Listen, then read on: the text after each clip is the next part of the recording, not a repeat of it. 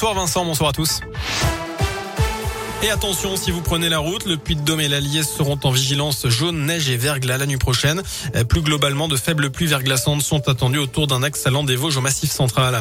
À la une, les emplois, les salaires, le coût de la vie, grève interprofessionnelle aujourd'hui avec des manifs partout en France et dans la région. Il y avait 1100 personnes dans les rues de Clermont selon la préfecture, 200 à Vichy. Euh, parmi les revendications, l'augmentation des prix de l'énergie, l'électricité, le carburant. Les syndicats demandent aussi des augmentations et des recrutements massifs, notamment dans le secteur de l'éducation. Euh, pour faire face aux absences liées au contexte sanitaire.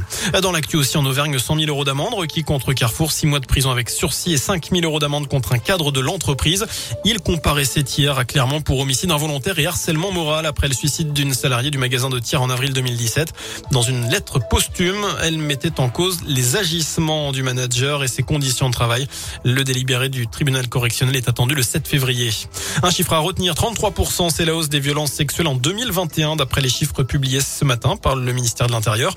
L'augmentation est notamment due à la déclaration de faits anciens, à plus 14% pour les violences intrafamiliales, 9% pour les autres coups et blessures volontaires. Les obsèques ce matin de Gaspard Huliel à Paris, l'acteur mort la semaine dernière à 37 ans après une collision sur les pistes de ski à la Rosière en Savoie. Une enquête est en cours, elle est menée par les gendarmes d'Albertville. C'est à partir d'aujourd'hui que les candidats à l'élection présidentielle peuvent officiellement recevoir les parrainages nécessaires à leur candidature. Il en faut 500 d'ici au 4 mars.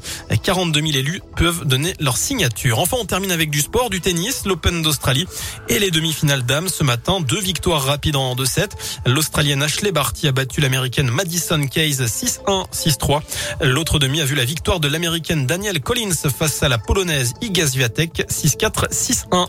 Voilà pour l'essentiel de l'actu. Je n'ai plus qu'à vous souhaiter une très bonne soirée. L'info de retour dans une demi-heure. Merci beaucoup Sébastien. Prochain rendez-vous avec euh, l'info, ça sera tout à l'heure à 19h30 et l'actu continue sur radioscoop.com, radioscoop.com où on ira